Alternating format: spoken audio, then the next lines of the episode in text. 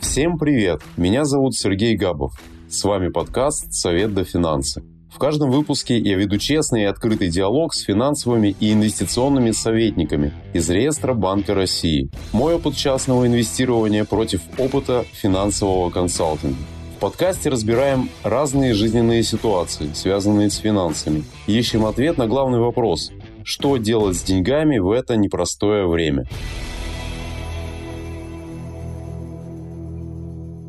Сегодня у меня в гостях финансовый обозреватель, главный редактор портала «Финверсия» Ян Арт. У Яна огромный журналистский опыт, более 30 написанных книг и тысячи публикаций. В своем видеоблоге «Арт Трейдинг» Ян говорит о финансовых рынках и делится личным опытом в инвестициях и трейдинге. Сегодня мы будем говорить о том, что происходит на фондовом рынке, чего ждать инвесторам от года наступающего, 2023, а также про то, как лучше стартовать в инвестициях. Ян, добрый день. Я знаю, что у вас огромный опыт в инвестициях. А с чего все начиналось? Можете рассказать подробнее? Ну, есть формальное начало, есть начало фактическое. Фактическое начало произошло в 2008 году, хотя инвестициями я хотел, честно говоря, заняться еще в середине 90-х. Но есть такая российская традиция в стиле Скарлетта Хара, об этом я подумаю завтра. Мы вообще в управлении своими деньгами, мы всегда понимаем, что это вот как новая жизнь в юности. Начинать надо с понедельника, экономика, а, как говорил Бенджамин Франклин, когда у тебя есть деньги, у дня находится много карманов. Вот и у меня годами где-то больше 10 лет находились причины, почему об этом я подумаю завтра. И в конечном счете ты понимаешь, что в современном мире вообще, на мой взгляд, не инвестировать практически нереально. По одной простой причине, что а, все государства уже лет 100 используют традиционные механизмы девальвации ценности денег для того, чтобы обеспечивать вот то, что собой представляют современные государства. Соответственно, получается, в вопросах финансах у каждого человека на Земле, в некоторых странах, как в нашей, это особенно, получается ситуация, которая прекрасно описана у Льюиса Кэрролла. Чтобы стоять на месте, надо бежать. А чтобы переместиться куда-то, надо бежать два раза сильнее. Вот бежать два раза сильнее – это как раз инвестиции по сравнению с другими способами сбережения денег. Поэтому а, вот это осознание, дело не в философствовании, просто осознание, что мне нужно инвестировать, оно пришло на на 13 лет раньше, чем, к сожалению, с вами инвестиции из-за вот этой вечной российской привычки. Сейчас у меня другая забота. Машину надо починить, эм, что-то купить, что-то в работе, в бизнесе и так далее, и так далее. А если говорить формально, то впервые я начал инвестировать в 79 году по одной простой причине. Это, кстати, хороший такой пример, почему начинаются инвестиции.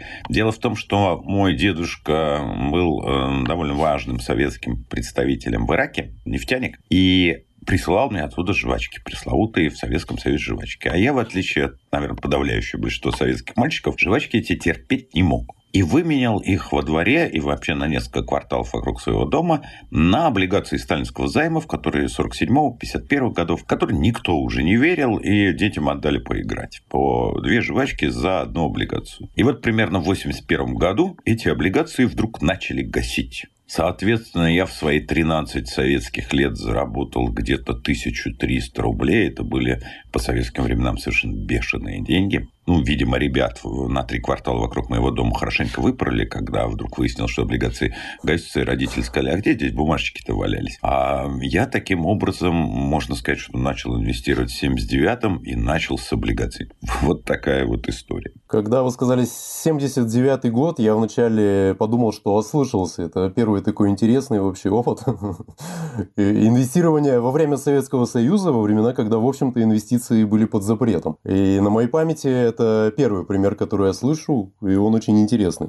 Ну, это, конечно, были детские инвестиции. Но, знаете, самое смешное в этой смешной истории детской, да, есть какая-то такая важная истина, что почему вот я поменял эти жвачки на облигации потому что я не хотел этих жвачек. Вот инвестор – это человек, который как потребитель умеет, когда надо не хотеть. Это, наверное, главное. А, для нашего общества, вот с точки зрения инвестиций, существует много проблем. Отсутствие наследных капиталов, и поэтому все начинают, по большому счету, с очень маленькой суммы, и поэтому пытаются быстрее умножиться. Это не от жадности, не от глупости русских инвесторов происходит. Это происходит от отсутствия достойного капитала. А есть проблемы финансовой грамотности. Вот какое-то такое советское наследие. Но одна из жутких проблем, мешающих российскому инвестору, это так называемый потребительский голод. Вот когда все накинулись играть в а европейцев. И всегда это социологи, психологи объясняли вот этой советским уровнем жизни. Не идет некая психологическая реакция возмещения тогдашнего а, уровня жизни на сегодняшний. Но то, что мы 30 лет будем играть в потребительский голод, то, что мы в конечном счете выстроим общество с латиноамериканскими ценностями, где некие материальные вещи, телефон у молодежи, автомобиль у взрослых являются не просто вещью, а являются носителем статуса, вот это, конечно, никто не ожидал. Общество, зацикленное на потреблении, в принципе, к инвестициям не слишком пригодно, к сожалению. Поэтому инвестор – это человек, который учится переставать быть жадным потребителем. Но инвестор все же это экономия или разумное потребление? Нет, ни в коем случае не экономия. Вот эта экономика должна быть экономной. Этот принцип э, японского экономического учения Гемба Кайдзен, который был процитирован, не знаю, случайно или нет, Леонидом Брежневым, и поэтому один постулат из этого учения Кайдзен стал, ну, в общем, привычным для всех. Это на самом деле очень плохая история. К сожалению, это такой примитивный подход. Кто-то из великих сказал гениальную вещь. Э, может быть, тот же Бенджамин Франклин. Откладывайте каждый день понемногу, и через год год вы убедитесь, как мало вам удалось скопить. Экономия, вот некое такое скупость, что ли, скупердяйство, это не путь к правильному управлению финансов. Ну а как лучше стартовать в инвестициях? Сложный процент работает, то есть если регулярно инвестировать определенную сумму, или начинать это, вы считаете, это вариант выбора, да? Нет, конечно, сложный процент, во-первых, всегда работает. Во-вторых, э, основа инвестиций – это одно маленькое примитивное упражнение. Опять же, процитирую Бенджамина Франклина трать на один пенс э, меньше, чем получаешь. То есть э, сделать себе личный профицитный бюджет. В отличие от государства, где дефицитный бюджет является часто стимулом развития экономики, в личном хозяйствовании в идеале должен быть профицитный бюджет. Условно говоря, вот идеальная формула – это когда наши расходы составляют 90% наших доходов. Это звучит просто, а добиться сложно. Добиться сложно именно из-за того, из-за чего вот я 13 лет не начинал инвестировать. Мне сейчас сейчас надо это, у меня такая-то потребность или такая-то хотелка или что-то еще, такая-то причина, такие-то обстоятельства, и я не могу выйти вот в этот режим. Отсюда, кстати, и наше безумное кредитование, потому что подавляющее большинство людей живет по формуле наоборот, тратить э, на 10% больше, чем получают, и вот эти 10% замещать кредитами. Поэтому инвестор это, ну, по большому счету, это антикредитчик. Это человек, который умудрился все-таки усилием воли построить этот самый профицитный бюджет. А для того, чтобы его построить, нужно еще одно упражнение, которое тоже в России непривычно делать. Дело вот в чем. Это такой момент психологии. Мы свои желания выдаем за потребности. Вот кажется, звучит, что-то такое сказал, ну, непонятно, какая разница. Очень просто.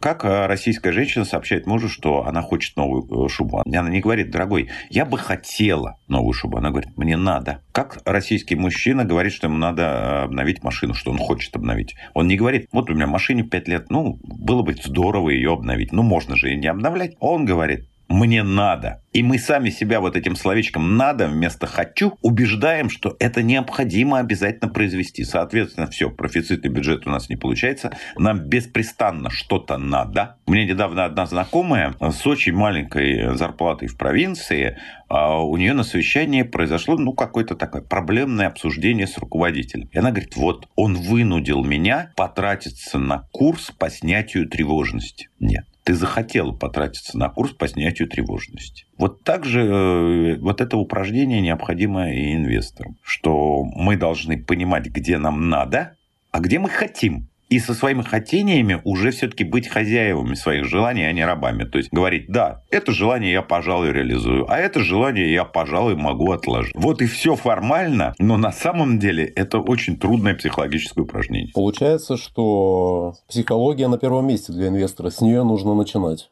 Да, конечно, конечно. Психология на первом месте. Я считаю, что инвестиции это не искусство. Это очень, конечно, здорово использовать инвестиции как вещи мы в России используем для имиджа. Также, к сожалению, инвестиции делать умное лицо из серии «Я разбираюсь в футболе», «Я разбираюсь в управлении государством», «Я разбираюсь в экономике» и так далее.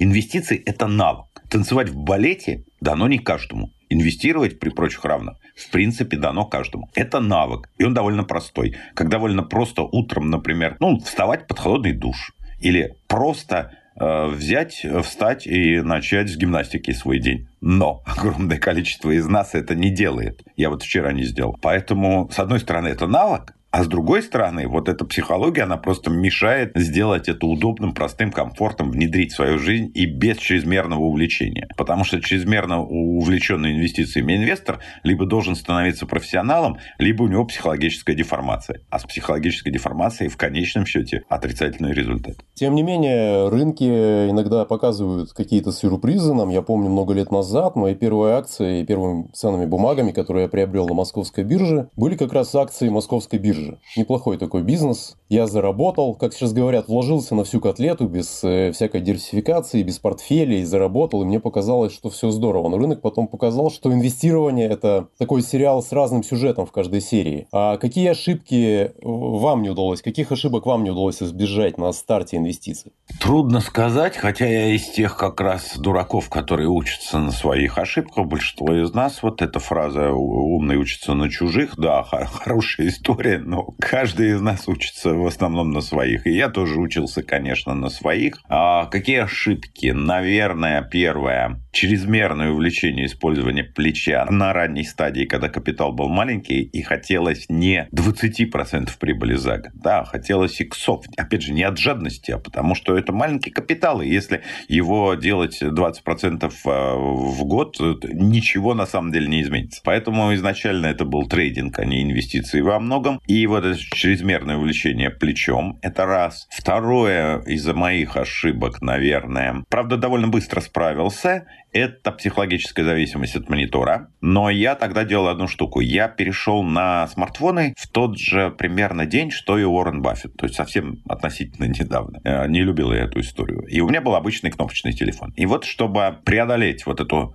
ну, естественная вещь, я сижу у монитора, я смотрю, я ничего не могу повлиять, но это зависимость. Я уезжал в фитнес, так как на телефоне я не мог на обычном кнопочном включить. Я вставал на дорожку и прекрасно понимал, я могу приехать, у меня там может быть прибыль, у меня там убыток. То я говорил себе, окей, но сейчас я час буду ходить на дорожке. И какая разница, если я буду этот час сидеть у монитора, ни прибыль, ни убыток от этого не изменится. Эту штуку я преодолел, это очень важная штука. А не для всех. А кто-то изначально имеет ну, некую прививку от такой болезни, зависимости. Но это важная история, очень важная. Нужно выработать себе в конечном счете вот то, что у меня сейчас есть. Может быть, это годы, а не талант вовсе. Абсолютное эмоциональное равнодушие к тому, что происходит э, с позициями. Но Э, еще и позиции застрахованы. Сегодня я инвестирую последние годы так, что я точно знаю, что включив монитор в неожиданный момент, и вот не знаю, что происходит, я точно знаю, какими по максимуму могут быть мои убытки. Поэтому абсолютное равнодушие, абсолютно ничего не страшно, нет никаких ни малейших эмоций. Наверное, еще важный урок для меня, он простейший, примитивный, что кэш на заборе, то есть часть портфеля в нале, это вещь, которую, кстати, некоторые профессионалы или псевдопрофессионалы скажут, ну вы что, это не профессионально, у вас не работают деньги. Но мой ответ ответ, как в старом анекдоте про обезьяну и крокодил. Дура-дура, я свои 25 рублей за день имею. Вот этот кэш на заборе, который много лет уже последних у меня есть, никогда меня не подводил.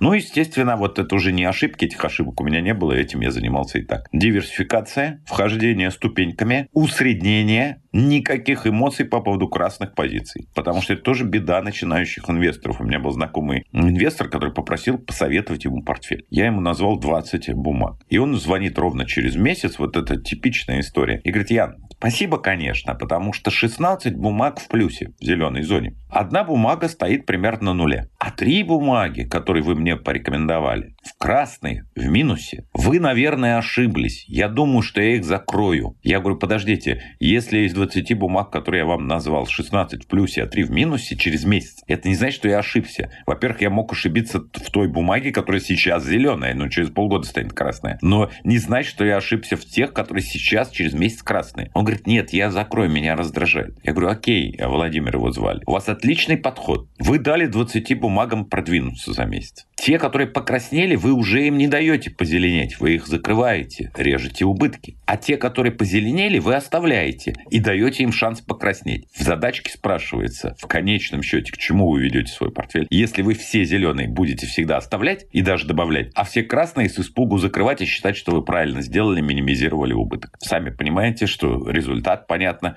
время от времени будет уменьшаться, уменьшаться, что-то покраснеет, и этот человек закроет. И вот этот образ действий, модус операнди, он, к сожалению, в головах у многих российских инвесторов. Да, возможно, реклама в свое время финансовых рынков, простоты заработка на них, вот создали такой образ «открою позиции, заработаю денег», но это не всегда так просто. И мне понравилось, кстати, сравнение ваше, выражение, точнее, про зависимость от монитора. Я помню первые акции, это где-то 10-11 лет назад, я первый раз инвестировал деньги в московскую биржу, и как я бегал вокруг этого компьютера, и каждые 5 минут э, ожидал, как бы, что вот я докажу сам себе, докажу всему миру, что я это могу. А на самом деле нужно было закрыть крышку и пойти бегать на дорожке. Конечно. Более того, я когда вот этот прием применил, у меня конкретно прием с фитнесом. Это еще была польза для здоровья. Так что рекомендую прием простейший, очень действенный. Отлично. И я думаю, что им воспользуются наши слушатели, потому что очень хороший пример. Жаль, что я не услышал этот совет э, тогда, в те давние годы. Но к этому приему необходимо приложить одну штуку. Ваш портфель должен быть таким, что, вернувшись с этого фитнеса, вы точно не обнаружите нули. Вот это очень важно. Этот прием сам по себе не работает, если вы торгуете с плечом, если у вас очень рискованный портфель. Он работает, вот как я просыпаюсь из серии, я точно знаю, что мой портфель сформирован такой,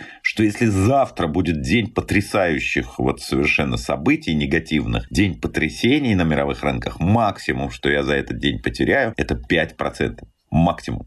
Потому что еще одна ловушка психологическая российских инвесторов, знаете, вот меня всегда до сих пор и смешит, и пугает вопрос, а вы не боитесь маржин-колла? Подождите, а почему я должен э, бояться маржин-колла? Мои инвестиции в портфеле без кредитного плеча. Моя акция, которая лежит в портфеле, она может только подешеветь, она может три раза подешеветь. Но с чего она закроется, если у меня э, в портфеле нормальное обеспечение? Вот это тоже история. Маржин-колл вообще инвестор может не бояться маржин-кола, если он правильно инвестирует. Маржинальную торговлю все же новичкам лучше, наверное, не, не начинать с этого, мне кажется. Вы знаете, довольно сложный момент, потому что на маржинальной торговле с плечами были и потери, были и приобретения, и более того, все-таки скорее для меня эта история, хоть она была очень нервной, многолетней, она закончилась позитивом, раз я пришел к размеру того портфеля, при котором уже не надо использовать плечо. То есть, когда ты торгуешь 10 с 20 тысячами долларов, то, конечно, волей-неволей хочется использовать плечо, потому что капитал изначально слишком мал. Он совсем милипусечный. Это не значит, что нельзя начинать с таким капиталом. Это не значит, что и с меньшим капиталом нельзя инвестировать. Да, конечно, можно.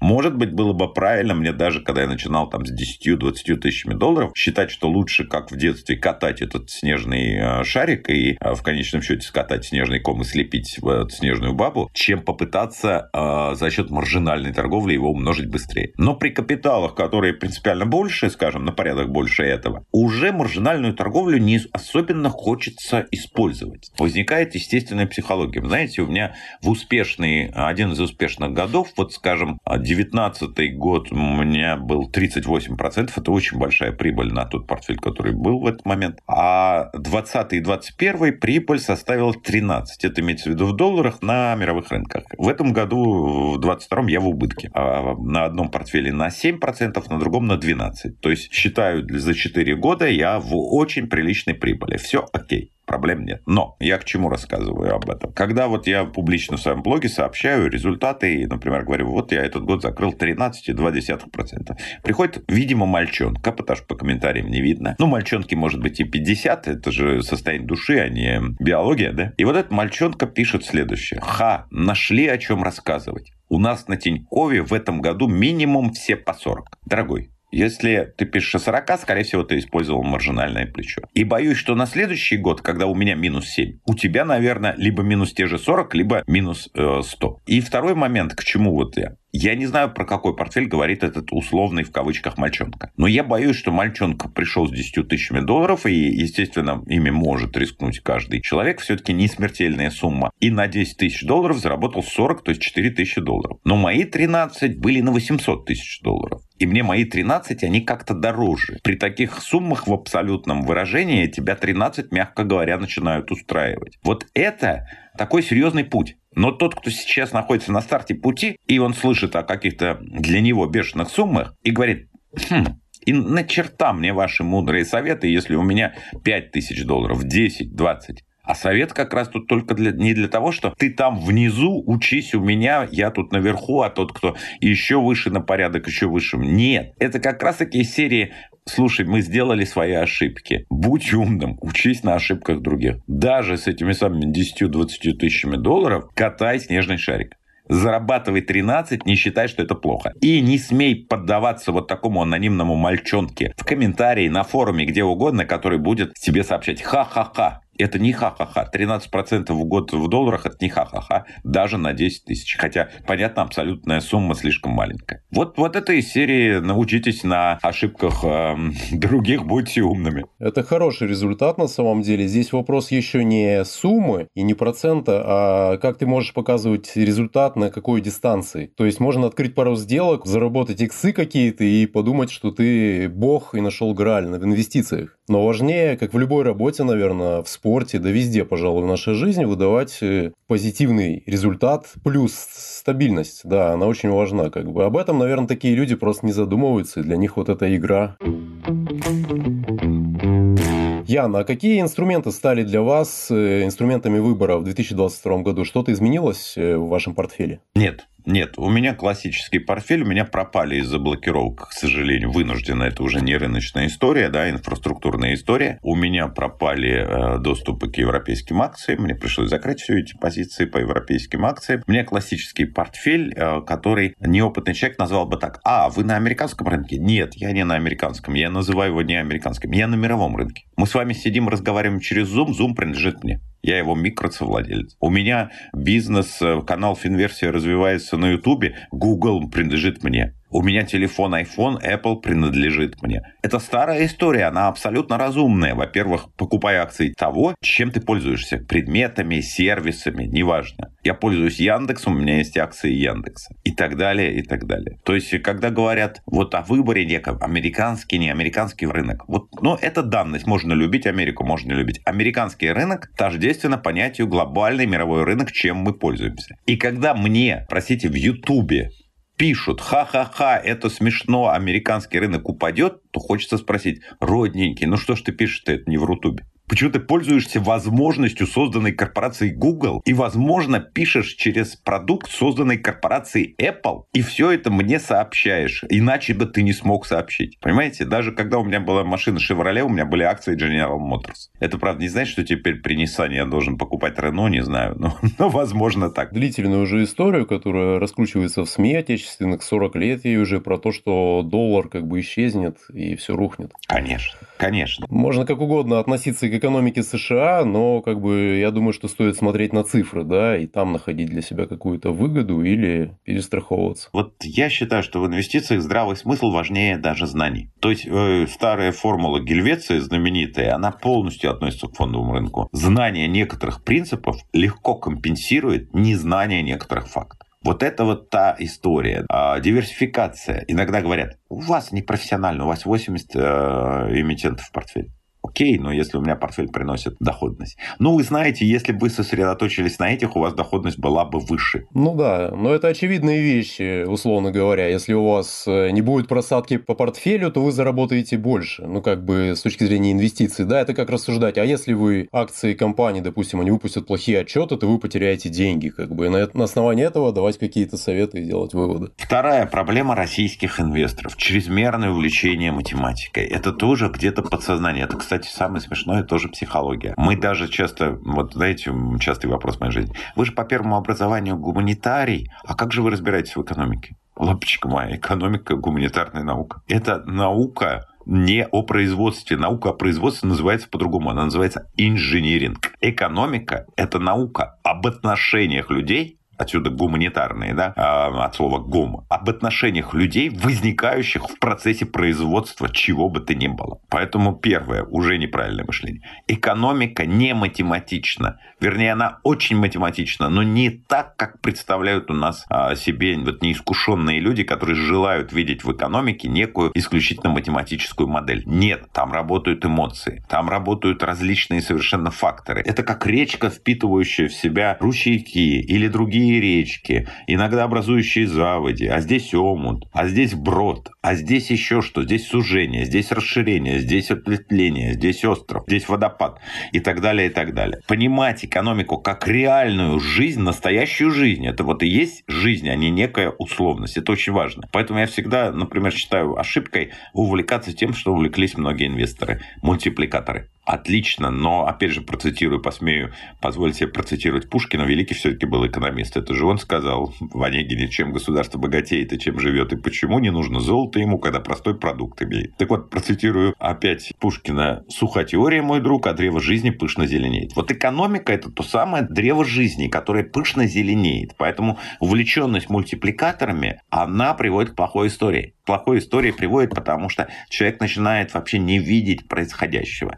Важно понимать. Как понимать, могут сказать, окей, мы тебе верим. Как понимать? Ну, во-первых, первое, не пытайся упростить за счет того, что ты изучил теханализ, или ты смотришь на мультипликаторе, или на каком-то сайте видишь, что вот эта зелененькая акция обозначается зелененьким, у нее хорошее долговое там соотношение или еще что-то, а здесь а, красненькая. Не пытайся понимать только на таком уровне. Упростить это ты просто хочешь избавиться от работы. Будь в потоке. В потоке новостей, в потоке аналитики, в потоке прогнозов, предположений, просто рассуждений. Знаете, вот наш канал часто упрекают. Ну что ж вы не можете точно сказать, вы рассуждаете, обсуждаете с вашим гостем, например, факторы. Подожди, так ты хочешь видеть в нас гуру каких-то? Мы не гуру, мы не Ванга, не Нострадамусы. Мы-то хотим поделиться размышлениями. Мы не ставим тебя внизу, слушай нас, а мы на трибуне. Ты э, как бы видишь ход наших мыслей, и, соответственно, исходя из этого, можешь сказать, да, пожалуй, я склоняюсь тоже тогда к этому. Нет, пожалуй, вот эта логика рассуждения меня не устраивает, поэтому я не принимаю. Потому что каждый из нас на самом деле делает прогноз. А делает прогноз он может быть молча. Но в конечном счете действие инвестора сводится к одному. Он нажимает кнопку «Продать, купить». И в тот момент, когда он нажимает кнопку, у него в голове, пусть какая-то маленькая, смешная, вот совершенно любая, но у него в этот момент, значит, есть прогноз и есть гипотеза. Это беспрестанное появление огромного количества. Мы все инвесторы мира, вот у нас э, сотни миллионов, мы генерим беспрестанно плохие, хорошие, глупые, умные, большие, малые гипотезы и прогнозы. Вот это нужно понимать, что это огромная река. Ну что делать? Мы же все умеем, ну не все, но почти все умеем плавать. И мы же не говорим, что ты знаешь, я в ручье умею плавать, а вот э, в Волгу не полезу. Умеешь плавать, ну плавай по большой реке или по озеру. Хуже плаваешь, держись ближе берега, там где дно. Это же элементарно. Вот точно так же с экономикой. Экономика, она живая, это река. У нее с биологией и с психологией больше общего, чем э, с техникой и с э, какими-то точными науками. Хотя универсальные законы на нее тоже действует.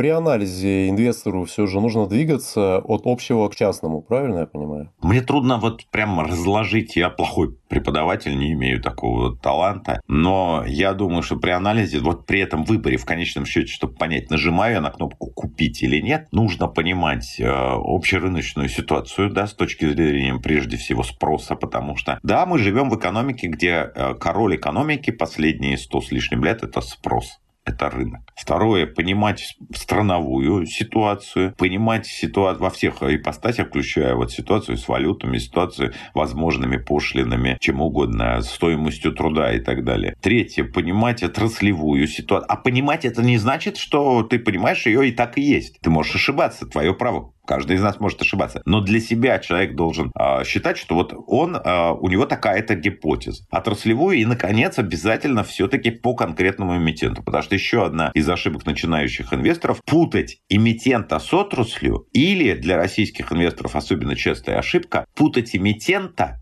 с продуктом. Условно говоря, я верю в золото, куплю-ка я э, акции золотодобывающих предприятий. Ты знаешь, как и с нефтью. Ты знаешь, дорогой, но может быть все успешно на рынке нефти или золота, но конкретно это предприятие оказалось в полной заднице, потому что у него элементарно плохой менеджмент. Или не случились какие-то важные контракты, или просто украли деньги, или у него гигантская долговая нагрузка, которая резко изменилась из-за повышения э, ставки. Не надо никогда поддаваться соблазну путать отрасль или продукт с самим эмитентом. Я помню, как меня донимали вопросами, ну почему вы не скажете ничего про Петропавловск? Ну почему вы не советуете вкладываться в Петропавловск? Ну почему вы против? И чем это закончилось? Всем известно. То же самое на IPO. Ян, ну почему вы не входите на IPO в Совкомплан? Ну почему вы не ходите на IPO э, в Озоне? Да потому что я в любую компанию, выходившую на IPO, входил только два или три месяца спустя после этого IPO потому что тоже еще одна ошибка и спотыкушка начинающего инвестора. Вера, что IPO, это, ты знаешь, вообще вот акция лотерейный билет, а вот IPO это такой день, нас всех собирают, нам всем дадут заранее выигрышные билеты. Да нет,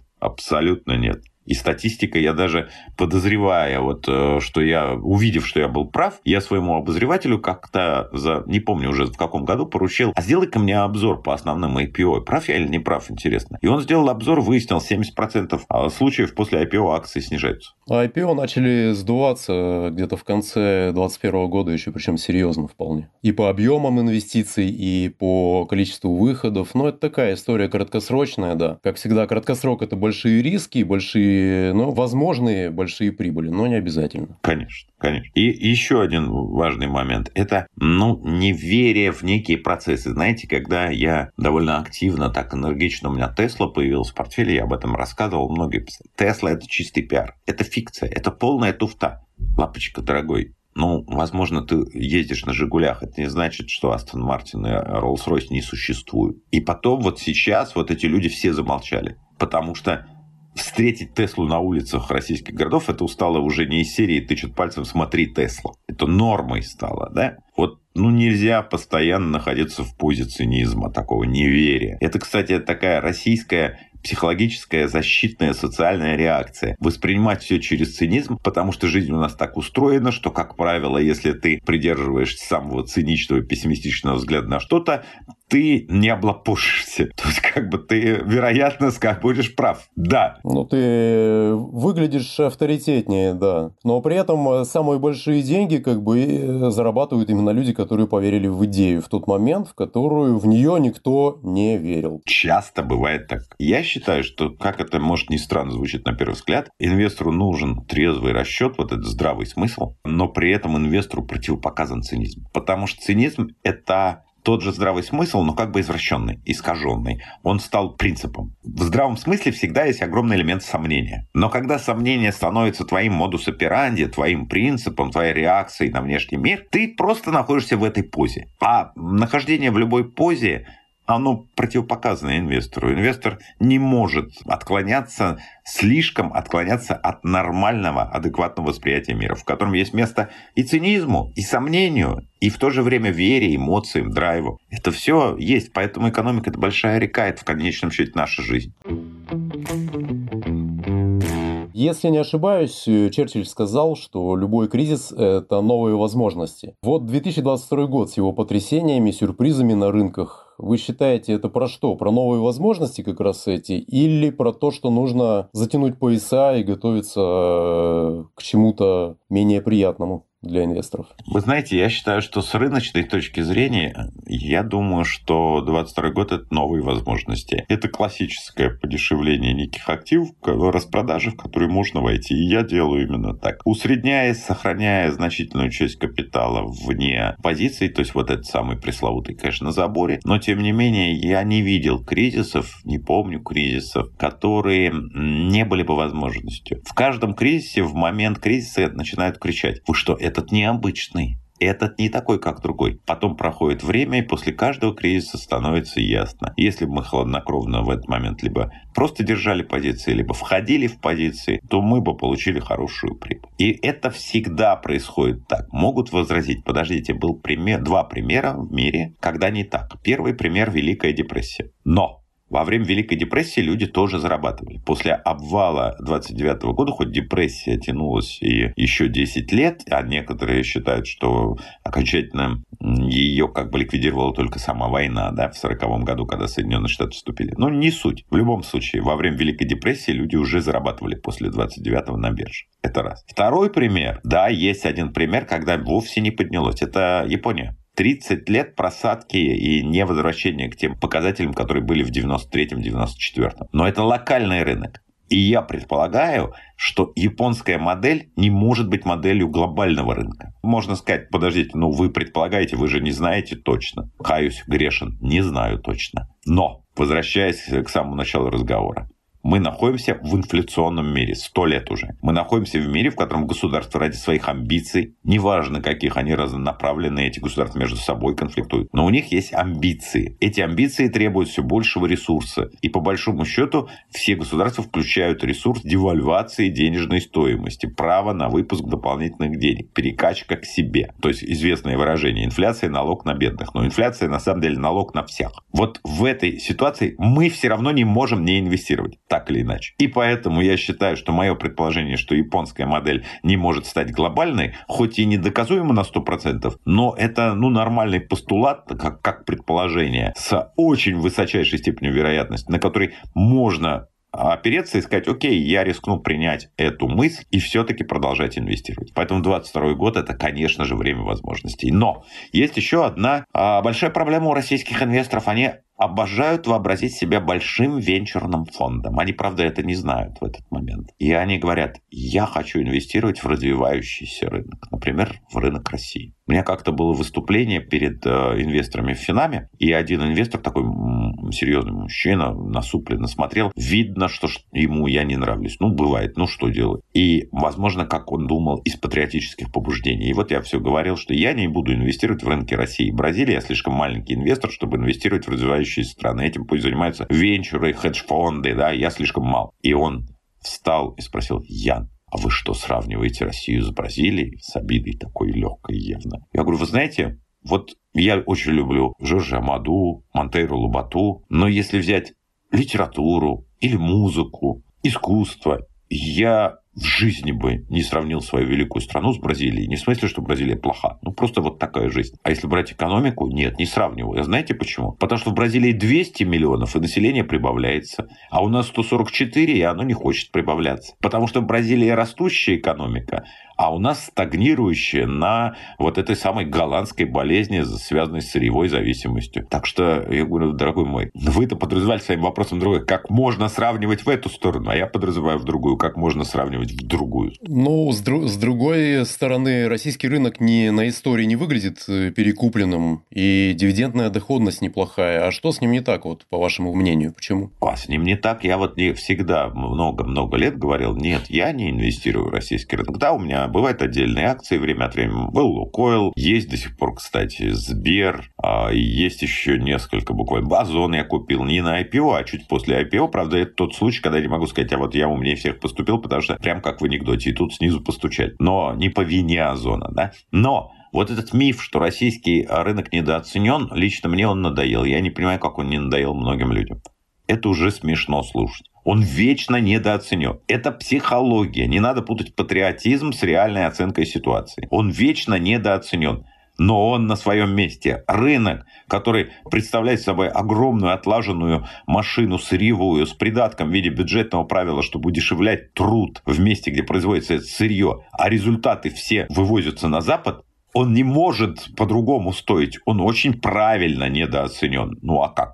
Рынок, в котором не формируется внутренний рынок, не, нет богатых пенсионеров, нет растущего среднего класса. То есть это наметилось было первые 10 лет этого века, и все это исчезло. А с чего вы взяли, что он недооценен? Да нет, он оценен так, как он и должен быть оценен. Это вечная мантра, это вечная легенда. Более того, на этом рынке buy and hold невозможен. Любой, кто приходит на российский рынок, он в чем-то уже не инвестор, а трейдер, спекулянт. А, я, естественно, говорю слово спекулянт без всякой там а, какой-то отрицательной негативной коннотации. Он не может просто стоять. На американском рынке вы это можете себе позволить. И известная история про уборщицу того же Уолта Диснея, который вот всех э, хозяева дарили своим уборщицам горничным деньги на Рождество, а этот, значит, э, Скарида Уолт Дисней э, дарил ей вечно акции своей компании. Она так думала, что, ну, немножко у меня хозяин скуповат. А когда вышла на пенсию, обнаружила у себя 8 миллионов долларов Hold на американском рынке исторически работает. На мировых рынках работает. В России нет. Да, это рынок э, традиционно растущий, он неплохо выходит довольно быстро Конечно. из кризисов. Более того, вы в течение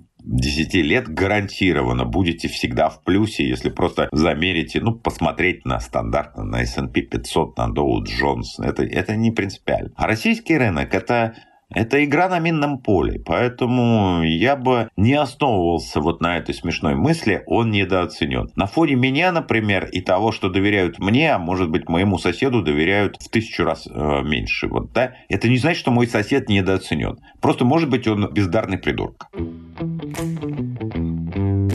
А, Ян, никто не может э, сейчас э, точно сказать, каким будет Новый год, новый 2023 год для инвесторов. А по вашему мнению, что ждет нас всех? Нас, я имею в виду инвесторов российских. Так как я, я не знаю про инфраструктурные риски, потому что вот все, что случилось с точки зрения рыночных вещей, обстоятельств да, наших, это вообще вне зоны моего ну, возможности проанализировать, как развернется эта ситуация. Потрясения э, за гранью, они беспредельные. И вот это действительно со стороны Запада нарушение прав 5 миллионов человек, такая консолидированная ответственность за политический конфликт, это выглядит очень странно. Потому что, да, это политический конфликт, да, он жесткий очень ну, вся история состоит из политических конфликтов. Поэтому об этом я судить просто не... Не то, что говорить не берусь, да, а от какого-нибудь страха. Нет, абсолютно страха нет. Я просто не берусь судить, что будет с этой точки зрения. Если же взять рынок, мне уже трудно изменить свой взгляд, потому что я публично озвучил свои соображения и прогнозы на этот счет. Есть почти сегодня консенсус по рецессии. Я полагаю, что вот эта история с рецессией, она пройдет в мире то, что называется на тоненького и что обстоятельства общеэкономические в мире в 2023 году будут куда позитивнее или, скажем так, куда менее негативные, чем ожидается в результате настроя, а, в том числе аналитиков и прогнозистов. Есть э, с прогнозистами два фактора. Первое. Российские прогнозисты, аналитики, гуру, кроме меня, вот честно скажу, не гуру я в кавычки ставлю, чтобы не подумали, что у меня мания величия уже началась, это еще на следующий год запланировано. Они стараются давать негативные прогнозы. По одной простой причине. Российская публика так настроена, что мы не свершившемуся негативному прогнозу мы простим. А вот такого, как я, который дал позитивный прогноз, и он не сбылся, не простят никогда. Мы психологически общество аутсайдеров. Аутсайдер подсознательно надеется, что кто-то все-таки перевернет этот пресловутый карточный столик, и тогда, может, вместо этих двоек, троек, там, шестерок, ну, как хоть десятки с вольтами окажутся при новой раздаче. Аутсайдер экономический, психологический, он всегда склонен, давайте негатив. И надежда на негатив. Вот подсознательно мы все так устроены, к сожалению. Просто вот это беда нашего общества. Поэтому у нас негативисты, они воспринимаются просто на ура. Вот на начале этой осени я говорил, осенью будет подъем. Все говорили, будет просадка. Вы думаете, хоть кто-то сказал, вы знаете, все неправы, один я нарт вот в российском пространстве прав. Да нет, конечно. Ну, подъем такой, ну, условный подъем. Ну, давайте не считать это подъемом. Нет подъема, потом все равно будет падение. Поэтому позитивный прогноз в России не моден, и поэтому это влияет на инвесторов. А на Западе есть другая проблема. Помните жуткие претензии к рейтинговым агентствам в 2009 году во всем мире? Lehman Brothers рухнул с огромным рейтингом. С AAA+.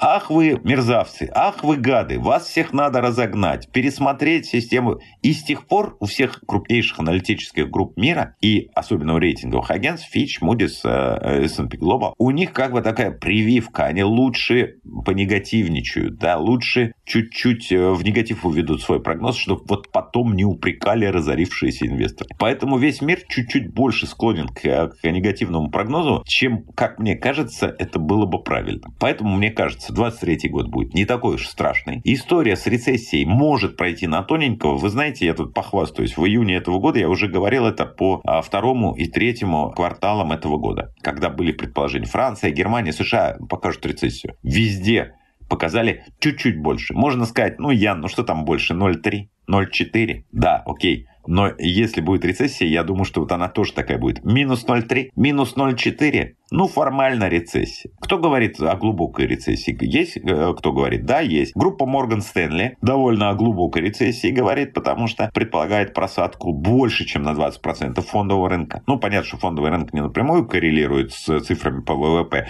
Просадка ВВП 20% это была бы экономическая катастрофа. Ну, скажем так, просадка на 20% фондового рынка, это, условно говоря, означает ожидание такие подсознательные просадки ВВП на 2. А Ноэль Рубини, а кто такой Ноэль Рубини? Ноэль Рубини – это безвестный человек, который вот стал всемирной известностью на негативе. Он и повторяет это. У нас есть свой Рубини. Его зовут Михаил Хазин, все его знают. Он и будет это повторять из года в год. А рынок, э, соглашусь, это прогнозы, как мы уже говорили, кто-то ошибается, кто-то делает правильные выводы. В марте этого года тоже многие эксперты на рынке говорили покупать доллар по 200.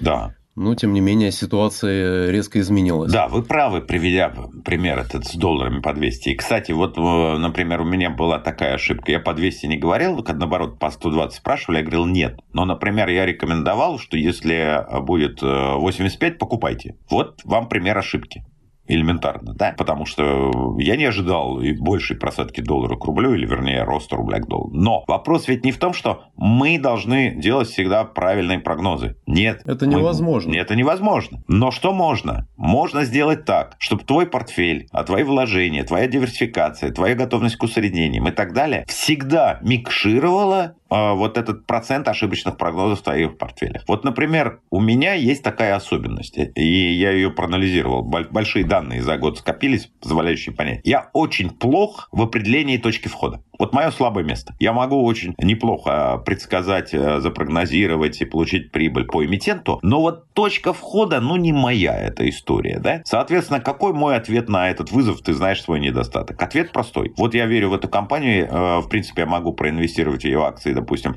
тысячу долларов, я сейчас введу 100. И выяснится, что я, как всегда, ошибся с точкой входа, и я введу еще 100, усреднюсь, и 200, э, и 300, и в конечном счете я этим э, лесенкой и усреднением я микширую свое слабое место, неумение определить хорошую точку входа. И еще одно последнее, наверное, упражнение, которое я посоветовал российским инвесторам, у которых накопилась какая-то статистика, посмотреть, подтверждает ли статистика их внутреннее предположение о том, каких инструментах они разбираются. Поясню свою мысль, она очень проста. У меня было ощущение, когда я еще занимался фьючерсами, сейчас э, иногда возвращаюсь к этой теме, что я очень неплохо разбираюсь в теме нефти. Соответственно, вот открываю фьючерсы, неважно, не шарты, лонги по нефти. И потом меня терзают смутные сомнения, как в самом фильме говорится, и я посмотрел по статистике. И вдруг выяснилось, что совокупно за несколько лет фьючерсы по нефти моих портфель дали убыток. Что как раз-таки из всех инструментов хуже всего я чувствую нефть. А отлично, оказывается, чувствую по статистике золота, потому что там у меня 90% фьючерсов оказались правильными, верными и прибыльными. То есть я имею в виду то, что мы думаем о себе сами, не потому что мы хвостунишки и там находимся в мании величия, просто вот так сложилось. Мы почему-то считаем, что мы можем это, а надо проверить. Надо проверить просто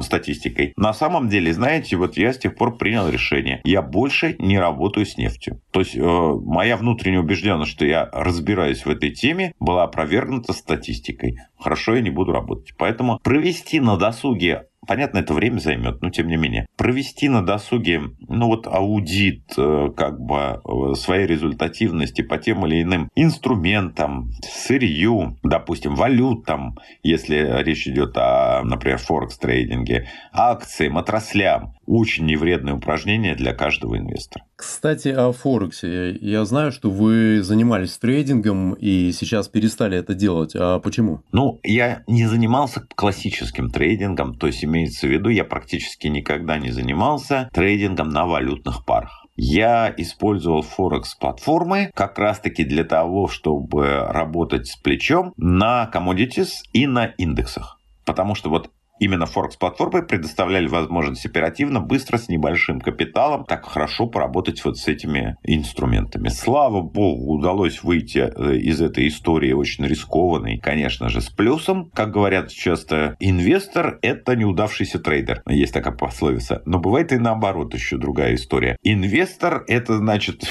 как трейдер он сумел уцелеть, не потерять и даже приумножить капитал. Да, трейдинг, он, конечно, связан с большими рисками, нагрузками психологическими. Конечно. Возможно, полная потеря, это прежде всего. В моей жизни, да, был и скальпинг, был и intraday. Понимаю, что это непросто. И когда у тебя вырастает капитал, то ты вкус к трейдингу, к риску, конечно же, теряешь. Когда ты понимаешь, что даже куда меньшая прибыль процентная годовая, просто в абсолютных суммах она настолько солидна, что у тебя это устраивать начинает. Поэтому наша с вами, судя по всему, ошибка, то, что мы, войдя с какими-нибудь небольшими капиталами, решили, что надо сначала в трейдинге вот их все-таки умножить на несколько иксов, а потом пойти в инвестиции. И вот это тот самый призыв тем, кто сейчас с маленьким капиталом, там, в 10 тысяч долларов, смотрит, слушает на нас э, и говорит, ну, понятно. Просто не пытайся его умножить. Да, были в этой истории, например, у меня и плюсы. То есть, по крайней мере, я изучил технический анализ, который помогает иногда в инвестициях. Не вреден абсолютно. Не вреден, не вреден, конечно. Главное, главное не делать его гралем. У меня была, слава богу, история, когда моему другу, у него была продана квартира в провинции, ему ну, вот был небольшой, очень сомнительно по размеру капитальчик от этого, и нужно было э, квартиру купить в Москве, и нужно было наиграть на хороший взнос э, первоначальный по ипотеке, чтобы ипотека была посильной. Наиграть именно, к сожалению. И вот мы рискнули как раз-таки на Форексе. И последняя большая сделка, она просто могла уничтожить, к сожалению, вот этот весь капитал. И и я помню, как мы вынуждены были с ним уехать на мероприятие, где не имели доступа. Это был фьючерс на золото. Мы вернулись, и там гигантский плюс на эту сумму. Я закричал ему, посмотри, пожалуйста. Все, я нажимаю кнопку закрыть. Он говорит, подожди, а может быть, ты, ты оказался прав, но может быть, золото поднимется еще выше. Нет, все, у тебя есть первоначальный взнос на ипотеку. К чертовой бабушке эти нервы и эти риски. Я как-то читал обзор, готовил материал для одной статьи своей и прочитал, что инвестируют в Соединенных Штатах более 50% населения. При этом 29% американцев пользуются услугами инвест-консультантов. И в США их, если я не ошибаюсь, это данные статиста, вот этот сервис показал, что их 15 тысяч. А в России таких специалистов сейчас в реестре Банка России не больше сотни. И при этом инвестируют около 19% от экономически активного населения. Вы считаете, считаете, какое будущее ждет инвестиционный консалтинг в России вообще? Что будет на этом рынке? Инвестиционный консалтинг будущего автономного от других э, проблем, э, от других вопросов вообще не имеет. Поэтому здесь все относительно просто. Если будет все нормально на финансовом рынке России, все будет нормально и с этой отраслью. У нее гигантская была болезнь роста. Я, кстати, вижу, что все лучше и лучше становится. Если раньше эти инвестсоветники, особенно молодые доморощенные, вызывали просто, ну, зубовный скрежет, то есть это такое желание продавать за деньги очевидности, которые бесплатны. Или продавать за деньги, ну, некий контент, который в современном мире, неважно, российский он или англосаксонский, легко получить бесплатно. То сейчас вот ребята, которые работают на на этом поприще, там в основном молодые все-таки, да, относительно хотя бы, они молодцы. Гигантскую эволюцию проделали. Поэтому, если на рынке все будет окей, я думаю, что эта история будет развиваться. Самое интересное, что я хоть и профессиональный, в общем-то, экономист, инвестор, да, но я с прошлого года, даже с декабря позапрошлого, я воспользовался тоже услугами инвестиционного советника из реестра ЦБ. Мне потребовались услуги а, узко такие профилированные по налоговой отчетности. Я хочу платить все налоги, спать спокойно и по возможности минимизировать те налоги вот за счет тех преференций, которые существуют. Я заключил контракт с советником, замечательно отработали. Кстати, пользуясь личным кабинетом Винвестора и сервисами, которые возникают вот э, для этой работы, и буду продолжать работать. Поэтому я думаю, что если с рынком... Вот если я завтра перестану инвестировать, и у меня исчезнет вопрос, к сожалению, о налогах с, с инвестицией, то, понятно, исчезнет мой личный индивидуальный спрос на советник. Но если нет, то все отлично. Другое дело, что на этом поприще много фанфаронов, много, ну, таких, знаете, лекторов общества знания, которые по-прежнему пытаются продать за деньги очевидное и общедоступное. Но эта болезнь потихоньку уходит. Ну, здесь, да, и такая проблема существует, и здесь, скорее всего, успехи последних лет, то, что профессионалы стали проявляться на фоне вот этого хайпа, который некоторые блогеры устраивают, да, там владельцы страниц Инстаграма популярных. Я сам знаю нескольких знакомых. Одного знаю не лично, через своего друга, когда он составил один портфель первый, причем при помощи профессионала сумел выйти на определенную доходность и стал рекомендовать уже себя в интернете как специалиста, то есть использовал свой канал продаж. Первичным оказалось не знание, не опыт, не профессионализм, а именно то, что канал продаж. Надо же что-то продавать, как бы, да, чтобы оправдывать вот то, что у тебя раскрученный источник. Вы знаете, это и проблема, конечно, но она нормальная. Как говорят американцы, кто придумал тому доллар, кто произвел тому 10, а кто продал тому 100. Вот это как раз о чем я говорил. В этой экономике современный спрос и каналы – это номер один. Это и справедливо, и несправедливо, с одной стороны. Да? С другой стороны, э, есть такая гигантская проблема, и я бы напомнил постулаты закона. Первое. Доверительное управление в стране возможно только с лицензией Банка России. Второе. Только инвестиционные советники, входящие в реестр, имеют право составлять индивидуальные инвестиционные рекомендации. Говорить о том, что ты думаешь про рынок, а делиться, рассказывать может любой но индивидуальные, с учетом, то есть риск профиля, с учетом потребностей капиталов конкретного инвестора, его психологии и так далее, и так далее, может только инвестиционный советник из реестра ЦБ. Третье. Есть так называемые финансовые советники и консультанты, не входящие в реестр. Они не могут дать индивидуальную инвестиционную рекомендацию, но вправе обучать другим вопросам управления личными финансами, капиталами, кредитами, но в том числе и инвестиционными вопросами в целом, то есть обучать и так далее, и так далее. Понятно, что в этой теме есть много а, пены, много мути, но пена и муть не отменяет ни море, ни прибой. Поэтому это во всех рынках было, есть и будет, ничего страшного в этом нет. Рынок э, в периоде становления, люди должны включать здравый смысл. Что важно? Важно то, что у нас есть огромная в России вот эта вот склонность, как ни странно, плевать на закон, с одной стороны, и с другой стороны поддаваться каким-то странным ощущениям. Вот расскажу свой пример. Неоднократно, раза три повторилось, причем от людей с с гигантскими капиталами. Это не какие-то наивные люди. Когда человек говорит, Ян, возьми, пожалуйста, мой портфель в свое управление. Я вот тебя смотрю, слушаю и так далее. Я говорю, подождите, у меня нет лицензии ЦБ, я не занимаюсь таким бизнесом. Да я понимаю, ну вот просто не, не то, что черная зона, а вот по-дружески так. Подождите, я не беру это. Я сам инвестирую, у меня все окей, спасибо, зачем мне чужие деньги? А то часто бывает, вот он гениальный инвестор, но почему-то ему нужны обязательно чужие деньги в управлении. И знаете, была история. Один человек, серьезный промышленник с огромным капиталом, говорит, мне 78 лет, из них я 40 руковожу людьми. Я еще с советских времен.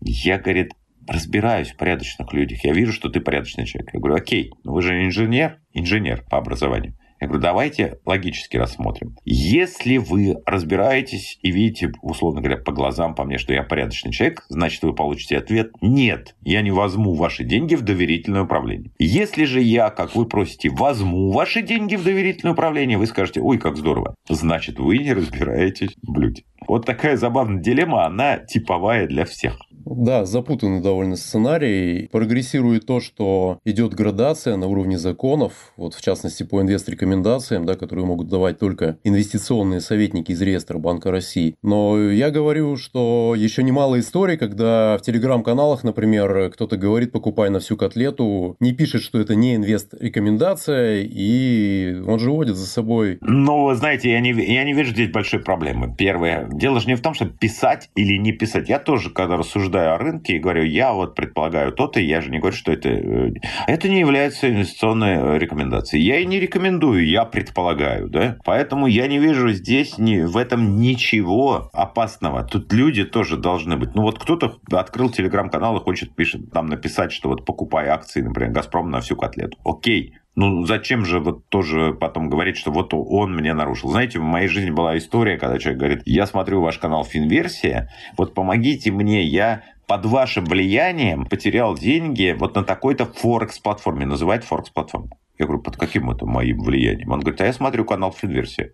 Я говорю, так, подождите, вот канал Финверсии, вот его столько-то лет. Там было, я упоминал, что я торгую на платформе Етора, известнейшей во всем мире крупнейшей компании. Было, что я упоминал, что я Interactive Brokers. Было, что я, ну и есть, э, что я торгую на платформе Финам. Я чего-то не понял. А вы под влиянием этих видео стали торговать вот на Форекс-дилере с огромными плечами и рисками, и сейчас считаете меня ответственным за это? Он говорит, да. Искренне, понимаете? Это выглядит как история у одного, у обоих человек было по молотку, один построил дом, второй пошел убил человека, как бы и сказал... Конечно. Первому, тот, кто построил дом, а это ты меня вдохновил как бы на убийство. Конечно. Поэтому это вопрос внутренней этики, она у каждого все-таки с какими-то своими поправками, да, я вот не считаю возможным. Я могу советовать универсальные подходы, например. Я могу сказать, я советую сейчас держать побольше кэш на, на заборе.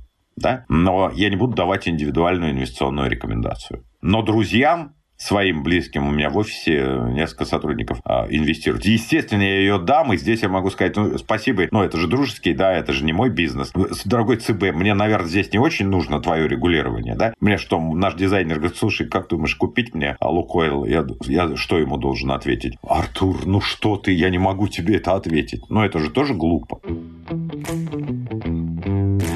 А что бы вы посоветовали нашим слушателям, которые ищут советы в области финансов, в области инвестиций, как отличить поддельных, скажем, фальшивых специалистов, кого точно нужно избегать от действительно профессионалов? На что, может быть, э, стоит обращать внимание в первую очередь? И вы знаете, я не смогу дать универсальный совет, но могу дать вот мой как бы взгляд на ситуацию, а дальше человек сам выбирает, ему подходит или нет. Первое знаете, я сам обращаю внимание на речь и жестикуляцию. Когда вот это вот все, вот, и, и вот, вот это все, да, и когда звучит вот эта жаргонная грязная речь, или наоборот, а, слишком усложненная, вот такой эффект профессионального жаргонизма, да, это такой имиджевый эффект, уже вызывает сомнения. Излишняя попытка привлечь к себе внимание, да, аудитории? Да, конечно.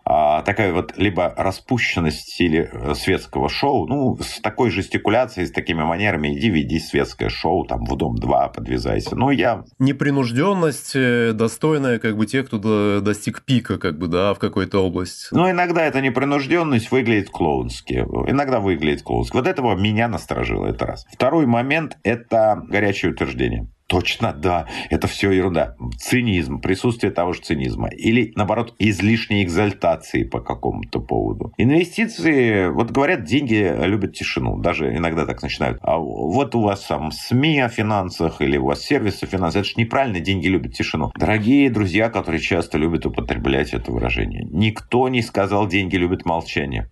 Деньги любят тишину, фраза звучит именно. Речь не идет о том, что не говорите об этом. Речь о том, что не кричите, не пищите, не гневайтесь, не брызгайте слюной. Вот это действительно разговор о деньгах не любят. А так ищите, выбирайте по вкусу, по ощущениям своим. Но один точно универсальный совет, где я претендую вот на знание объективное. Пожалуйста, делайте себе в источниках триангуляцию. Вот как есть триангуляция, чтобы сориентироваться на местности. Вот я стою здесь, я вижу булочную там и ориентируюсь э, краем глаза. Подсознательно человек идет туда, но свое продвижение измеряет, потому что подсознательно еще какие-то объекты в его поле зрения попадают. Избирайте себе не 20, но и не один канал, ресурс, источник, э, ваше окно в фондовый рынок. Избирайте их себе вот хотя бы три. Это будет очень полезное упражнение. Ян, могли бы что-то пожелать нашим слушателям, всем тем, кто только начинает э, инвестировать или только планирует это сделать, войти в мир инвестиций? Да, легко. Первое. Все-таки постараться быть умными, учиться вот на ошибках других. Вот я говорю, я шел путем дурака. Кстати, идти путем дурака и учиться на собственность, это тоже не означает, что человек дурак. Просто вот этот период жизни он прошел путем дурака. Ничего страшного нет. Но постараться учиться на чужих. Второе. А, не поддаваться излишним эмоциям, излишней психологической зависимости, но в том числе не поддаваться излишнему цинизму и не смотреть на мир, на экономику, на фондовый рынок исключительно через призму недоверия и через губу. Третье. Соблюдать те принципы, которые банальны. Инвестировать все-таки по возможности в то, чем вы реально пользуетесь. Обязательно диверсифицироваться. Всегда иметь резерв кэш на заборе. И желательно, ну вот здесь я сделаю как сапожник без сапог. Совет дам, но сам себе давно его дал, но так и не дошел. Между своей реальной вот жизнью финансовой, как она идет, и инвестициями должен быть третий элемент. Так самая пресловутая подушка. Извините, у кого-то уже, наверное, зубы своят от скуки опять про подушку. Подушка. У меня бизнес. Бизнесмену, предпринимателю России всегда трудно иметь эту подушку, потому что он должен постоянно здесь что-то вкладывать, а может не выкладывать. 22 год это потрясение для портфеля и одновременно потрясение для бизнеса, потому что раз, и источники, например, монетизация в Ютубе у меня забрала, ну, в общем, по российским меркам бешеную сумму. Соответственно, у меня, к сожалению, подушки нет. Я тоже учу, как дурак, который учусь на своих. Но лучше ее иметь. То есть не из серии «вот моя жизнь, пусть даже грамотно финансово выстроена, профицитный бюджет, но излишек я весь направляю на инвестиции». Нет, сделайте подушку. Она может быть в виде любых, но уже инструментов не инвестиций, а сбережений. На худой конец она будет хотя бы в виде облигаций. Даже если вы, как я, например, говорите, мне не интересны облигации, я хочу работать с акциями. Ну, в облигациях пусть лежит подушечка. Вот на это главная история. Но я уверен, честно говоря, я уверен на одну вещь, что последний совет, даже согласные с ним люди, в большинстве своем не исполнят. Увы, такая у нас цель.